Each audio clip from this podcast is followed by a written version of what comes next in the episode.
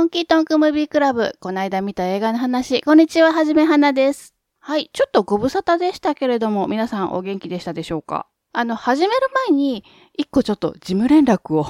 前回のハロルドとモード表の時に大きく言い間違いをしてしまったので、一個訂正をさせていただきます。概要欄のところにも追記してあるんですけれども、アメリカンニューシネマの話を中でしてるんですね。えー、その際に、イージーライダーの主演の一人をピーター・フォークって言ってしまってるんですけど、正しくはピーター・フォンダです。すいません。だいぶ違いますね。ピーター・フォークだと刑事コロンボになっちゃいますからね。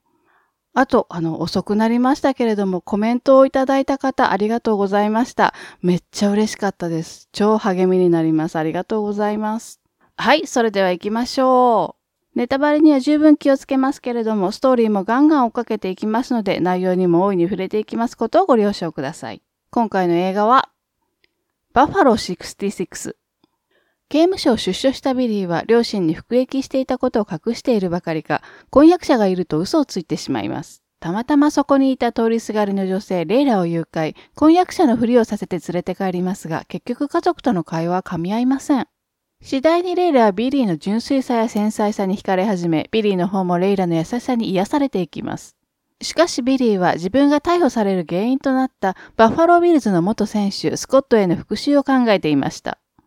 公開年度1998年、監督主演ヴィンセント・ギャロ、出演クリスティーナ・リッチ、アンジェリカ・ヒューストン。はい。えー、超ド級の完璧主義者、ヴィンセント・ギャロの初長編監督作品ですね。ちなみにこのタイトルのバッファロー66っていうのは、主人公のビリーがニューヨークのバッファローっていうところで66年に生まれたよというのと、劇中に出てくる地元のアメフトチーム、これ実際にあるんですけれども、バッファロービルズが優勝した年ということですね。刑期を終えたビリー・ブラウンが刑務所から出所してくるところから話は始まります。雪が積もってるようなところでバスを待ってたからか、ビリーはすぐトイレに行きたくなります。しかし映画のお約束のようなもので、めっちゃトイレ行きたい時って大概どこのトイレも使えないっていうのがあるんですよ。まあ例に漏れずビリーもズボンを押さえたままあちこち探し回るんですね。で、なぜかそんな最中に両親に電話かけるんですね。政府の仕事で遠くに行っていたと嘘をついて、おまけに婚約者がいると見栄を張ってしまいます。まあ息子にそんなこと言われたらあの女親は紹介しろってせがみますよね。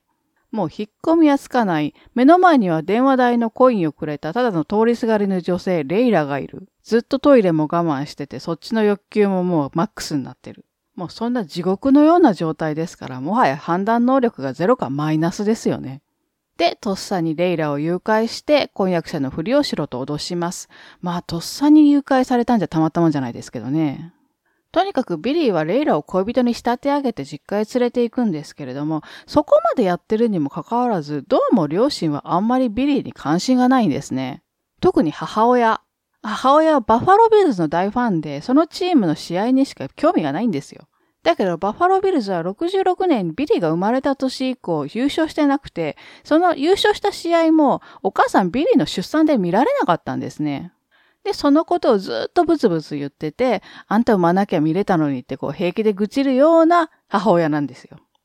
父親もなかなか嫌な感じで、息子の婚約者だっつってレイラ連れて帰ってんのに、若いキャバ嬢ぐらいにしか見てないんですね。もう膝に座らしたりとか、体ペタペタペタペタ触ったりとか、まあもう知り合いが若いお姉ちゃん連れてきたぐらいの感覚なんですよ。じゃあ、当のビリーはどうかっていうと、こっちもちょっと様子がおかしい。両親からどう思われるかをめちゃくちゃ気にしてるんですけれども、いざ家に入ろうとすると吐き気がして座り込んでしまったりする。もう完全に PTSD の症状が出るんですね。なんというかこのビリーっていう男はネグレクトこそされなかったけれども、じゃあ愛情をいっぱい与えられてきたかって言ったらそうじゃないっていう環境で育ったんだろうなっていう感じ。そもそもこの両親が息子に興味ないんだろうなっていうのがいろいろ透けて見えるわけですね。だから政府の仕事だなんてびっくりするような嘘ついても簡単に流されてしまう。興味がないから疑いもしないわけです。まあそんなこんなでなんとか再会を済ませてビリーとレイラは実家を後にするんですけど、なぜかレイラはその後も逃げもせずにビリーと一緒にいるんです。さらにあろうことか彼に惹かれ始めたりもします。このビリーっていう男、この言動ももう中二どころか小5のレベルで、例えばレイラを誘拐した時のセリフも、お前言うこと聞かないと二度と口聞いてやらないからなっていう。しかもさらに言うには、うまくやればお前の親友になってやるからなっていう、クラスの休み時間かっていうね。にもかかわらず、レイラはどんどんビリーのことを好きになります。時間が経過するに従って、まあ、ぐいぐい積極的に前へ前へと出てきます。とにかく褒めまくります。あなたは世界で一番優しい人なのよ、とか。で、最初こそビリーもオロオロするばっかりだったんですけど、あまりに手放しに褒められまくるからなのか、徐々に彼女に心を許し始めます。これつまり、この映画、映画そのものはとってもおしゃれでかっこいいんですけれども、一言で言ってしまえば、童貞くんの理想の恋物語、すこぶるおしゃれな童貞くんの理想の恋物語なんですね。いや、これちょっと意地悪な言い方してるように聞こえるかもしれませんけど、これすごいことですからね。ただの童貞くんの恋物語がこんなにおしゃれになるっていうのはもうギャラの才能そのものですからね。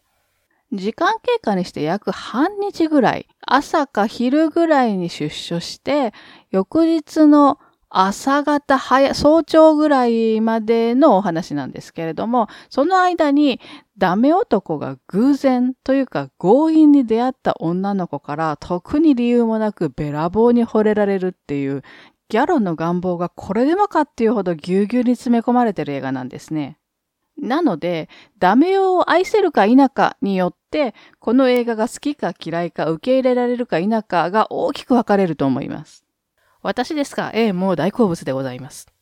というのもね、これおそらく彼がずっと一番欲しかったものはまさにこの問答無用の自己肯定感だったんじゃないかなという気がしますね。もっと言えば、どうやら両親からは与えられなかったであろう無償の愛に飢えてたんじゃないかなという気さえします。まあその証拠になるかどうかわかんないんですけど、ようやく二人の気持ちが繋がった時に、ビリーはレイラを抱きしめるのでもなくて、抱き合うのでもなくて、彼女の胸の中に顔をうずめて抱きしめてもらいに行くんですね。それはまさに母親に甘えてるような光景で、ビリーはレイラによって生まれ変わったというより生まれ直したような気分だったんじゃないかなという気がします。両親にも愛されずに初恋の相手にもキモがられてたようなビリーでしたけれども、これまでの人生で誰か一人にでも愛してさえもらえていれば、きっと人生は違うものになっていた。俺がどんなにダメな人間でも見捨てずに愛してほしいっていう渇望が初めて満たされた瞬間だったんじゃないでしょうかね。ここのシーンがもうたまらんですよ。もう本当に何度繰り返し見たことか。いや、言いたいことはわかるんですよ。確かに、ちょっと理想が行き過ぎてるなってところは、まあ、なくはないんですけれども、だけどね、こういう夢小説みたいな映画ってたまにめちゃくちゃ当たるんですよ。思い出すところで言えば、93年のトゥルーロマンス、トニー・スコットが監督してるんですけれども、これ脚本がクエンティン・タランティーノなんですけれども、主人公がオールナイトで千葉真一の映画見てんですね、一人で。そしたら突然めっちゃめちゃ可愛い女の子から逆難されるっていう、まあタランティーノの願望丸出しのシーンが冒頭なんですね。だけどこれ文章にして聞くとちょっと痛い気がしますけど、映像にするとすっごいいい感じになったりするんですよ。今回のあのバファロー66もまさにその部類で、まあちょっとギャロの思い入れが強すぎるところはあるんですけれども、っていうのもまあギャロ本人とリンクするところが結構多いんですね。だからまあ願望丸見えでも仕方ないのかなというか、インタビュー内で劇中の両親はまあ自分の両親そのものだって言ってたりとかするし、まあ彼自身バファローの生まれなんですね。ただ、劇場で上映することを想定してなかったらしくて、まあ本当か嘘かわかんないけれども、とっても実験的な撮り方をいっぱいしてます。よく知られてるところでは、あの、実家で食卓を囲むシーンがあるんですけれども、4人で、両親2人とビリーとレイラと。このシーンとかは、あの、小津安二郎の影響をめちゃくちゃ受けてるっていう。で、あとは、あの、全体の色彩、暗い感じの、ああいうのも、あの、小津安二郎系らしいですね。それとか、あの、服役中のあの、過去の回想シーンとかは、画面いっぱいに写真みたいに四角いワイプをいっぱい貼り付けて、で、その一個一個が違う動きをしてたりとか。あと、まあ、あの、クライマックスとかでも、クライマックスなのに、妙に安っぽいスローモーションと静止画にしたりとかね。ただね、これ、これが逆にかっこよくて、本当当時これを真似てる映像が佃煮にするほど撮られてました。あと音楽。プログレの曲いっぱい使ってて、プログレっていうのはあの、プログレッシブロックっていうのが正式な名前なのかな？私の印象ではあの、みょんみょん言う音楽っていうイメージなんですけど、これ怒られるかな？あの、有名なところではピンク・フロイドとか、劇中ではクライマックスにイエスの Heart of the Sunrise っていう曲が使われてたんですけど、これがね、ほんと当時擦られ倒してましたね。まあ今でも普通にテレビとか映画で使われてるんで、どんな曲って思ったらググってみてください。まあ絶対知ってると思います。まあ知らなかったらごめんなさい。あと、レイラがボーリング場のレーンでタップを踊るんですけれども、そのシーンとか、あの、キングクリムゾンのムーンチャイルド、これが使われてましたね。で、ちょっとヴィンセント・ギャロという人の話をしてみたいと思います。この人簡単に言ってしまえばマルチな人です。実はこの俳優とか映画監督よりも先にミュージシャンとしての方がだいぶ有名な人ですね。昔ニューヨークであのアーティストのバスキア画家のとバンド組んでた人です。あとまあフジロックとかには何度か出てるみたいですね。またこの人画家としての顔もあるんですけれども、面白いのが、その才能を見出したのが歌手のクレモンティーヌらしいんです。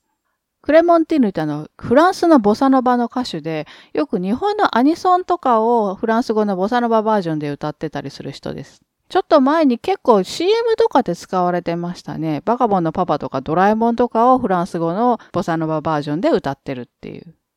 あとまあギャロバイクレーサーだったりとか、まあ写真家だったりとか、とにかくいろんなことをしてるんですけども、まあ才能もあるけど友達も多いんでしょうねっていう感じの人です。で、肝心の映画人としての顔なんですけれども、役者としては、まあ、プロフェッショナルというか、来た仕事を、まあ、あの、エリゴノミもせずにこなしてるっていう印象なんですよ。ただ、ひとたび監督になると、もう、土級の土変態です。これ、すっげえ褒めてますからね。ガッチガチゴッリゴリの完璧主義者。コントロールフリークなんて呼ぶ人もいますね。これなんでかというと全部自分でやりたいんです、この人。このバファロー66も、まあ、監督、脚本、主演、音楽、全部自分。あの、DVD についてるインタビューでだいぶその辺のこと赤裸々に話してて、母親役のアンジェリーナ・ヒューストンのギャラの話とかしててね、ちょっと面白かったです。3日間で50万ドルっつってました。制作費の半分彼女のギャラだっつって。いいのそれ言ってって感じはしましたけどね。で、このバーファロー66が当たったので、5年後の2003年にまた映画撮るんですけど、ブラウンバニーという映画です。もうね、これなんかね、ほんとやりたい放題で、主演監督だけじゃなくて、制作、脚本、美術、撮影、編集、衣装、メイク、全部自分っていうね、もう俺映画の極みです。まあ、ストーリーとしては、バイクレーサーの主人公が、まあ、この時点でギャロの分身ではあるんですけれども、まあ、あの、バイクレーサーの主人公のロードムービーみたいな感じなんですけれども、行く先々で何の脈略もなく女の子にモテるんです。まあもうどこ行っても見ず知らずの女性が人生投げ出すほど自分に惚れてくるのを無下にしながら進んでいくんです。で、元カノの家を目指すっていう話なんですけれども、もう劇中ほとんどがモテるヴィンセント・ギャロと世界の車窓からバイクバージョン。あの、バファロー66も当時賛否両論だったらしいんですけれども、それに輪をかけて、このブラウンバニーは賛否両論というか、まあ大論争というか、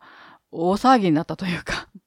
だけどこういうぶっ飛んだ人の映画って、やっぱりカリスマ性があるんですよ。だからあの、なんだかんだ言いながら私はとっても好きなんですよ。で、ヴィンセント・ギャロ結構日本びいきらしくて、まあ、さっきも言ったけど、小津安二郎の映画がすごい好きらしいんですね。で、あの、2013年に日本の映画の人類資金、これにも出てたりします。次に、レイラの役をやってたクリスティーナ・リッチ、こっちの話もしたいと思います。もうね、こう劇中でね、ギャロから指示があったのかなっていうぐらいこうムッチムチで、これがほんと良くて、クリスナ・リッチって他の作品では結構痩せ型だったりするんで、だからやっぱり指示があったのかな？ちょっと、ちょっとぽっちゃりしてくれみたいなの。だけどもうそれが良くて、もうそれが、それがいい。もうこの映画多分リッチのむっちり感なかったらそれほどヒットしてないんじゃないかと私は思います。で、ちょっとリッチな話をするのに、この頃のあの、ハリウッドの子役事情みたいなのを話してみたいと思います。この90年代あたりってハリウッドで子役女優が3人ほど軽くフォーカスされてた時代でもあったんですけれども、94年のレオのナタリー・ポートマン、同じく94年のインタビュー・ウィズ・ヴァンパイアのキルスティン・ダンスト、で、ちょっと早いけれど91年のアダムス・ファミリーのクリスティナ・リッチ。まあ前後あると思いますけど、だいたいこの辺の時代ではあるんですね。で、クリスティナ・リッチはアダムス・ファミリーのウェンディっていう笑わない女の子の役をやってたんですけど、これがまあハマりにハマって、その後も笑わない子役なんて異名がついてたんですね。まあだけどそのうちまあ子役の宿命とも言うべきですけれども、その子役の時のイメージの払拭と大人のイメージへの移行っていう問題が生じてくるわけです。ローティーンの役をやって、その後ハイティーンをやって、その先っていうことですよね。ここでつまずく子役の人がほとんどで、クリスナ・リッチもキャスパーとかで中学生ぐらいの役をやってたりとかはしてたんですけど、その後、じゃあどうしようっていう少女の役からの脱却を図ってる頃だったと思います。そんな中でこのバッファロー66に出演して、それが当たって、見事子役から抜け出したっていう感じだと思います。その後はもう難しい役たくさんこなしてましたね。例えば2003年のモンスター。これシャーリーズ・セロンが連続殺人犯をやってるんですけれども、これの同性愛の共犯の役をやってたりとか、あと2006年のブラックスネーク・モーン。サミュエル・エル・ジャクソンが主演なんですけれども、クリスティナ・リッチは幼児虐待のトラウマからセックス依存症になって苦しんでる役でしたね。とにかくこう、ただの子役上がりじゃないぞっていうのをどんどん見せつけてきたって感じですよね。ちなみにさっき挙げた他の二人の話もしときますと、まあ結論から言えば彼女たちもちゃんと大人の女優へと移行しています。キルスティン・ダンストはインタビュー・ウィズ・ヴァンパイアで少女のまま年取らないっていう役でした。見た目は子供、頭脳は大人っていう青ジャケットで半ズボンの子供みたいなすごい難しい役をやってましたけれども、これでまあ有名になったんですね。で、その後は最初のシリーズのスパイダーマン、あの、トム・ホランドじゃなくて、アンドリュー・ガーフィールドじゃなくて、トビー・マクガイアのやつです。あれのヒロインで、まあ、子役から抜けたかなっていう感じがしました。ナタリー・ポートマンは、やっぱりあの、レオンのマチルダ役がすごく強烈で、当時から頭一つ抜けてる感じがしてましたね。だからその分、そのイメージから脱却するのにだいぶ苦労したみたいです。ストリッパー役やってみたりとか、スターウォーズのアミダラでしたっけ？あれとかもやってましたけれども、あんまりイメージを変えきれなくて、結構大変だったみたいですね。で、彼女の場合、子役のイメージはもちろんだけれども、あの、優等生すぎるみたいなイメージがついてしまってたらしくて、まあ、それにも苦しんでたみたいですね。だけど2010年のブラックスワン、これで自分の状況とちょっとリンクするような役をこなして、あの、誰にも文句言わせないような女優になったって感じですよね。はい。ではそろそろまとめていきたいと思います。このバッファロー66は90年代を代表するイケてる映画の一つです。ヴィンセント・ギャルの服のセンスとか映像のセンスとか、まあとにかく全部がかっこよくて、いろんな人が影響を受けたと思います。たまに、なんとかっていう映画は当時は斬新だったけど、今となったらもう賞味期限切れてるよね、みたいな意見を見たりするんですけれども、私はあの過去の映画を現代のセンスに無理やりフィットさせる必要ってないと思うんですね。だから当時かっこよかっただけで十分だと思うんですよ。だからといって、誰が何と言ってもこれは最高で時代を問わずに最高であるべきなのみたいな、こう主張する必要ももちろんなくて、まあ何が言いたいかっていうと、とにかくあの過去の映画っていうのは、それ自体が歴史の一部なので、一歩距離を置いて鑑賞するっていうのがまあコツなんじゃないかなというか、むしろいろんな世代のいろんな視点からいろんな時期に見て残していくっていうのが有意義な映画の見方なんじゃないかなという気がします。はい。それでは今日はこの辺で終わりたいと思います。また次回会いましょう。たくさん映画を見て豊かな人生を送りましょう。はじめはなでした。さようなら。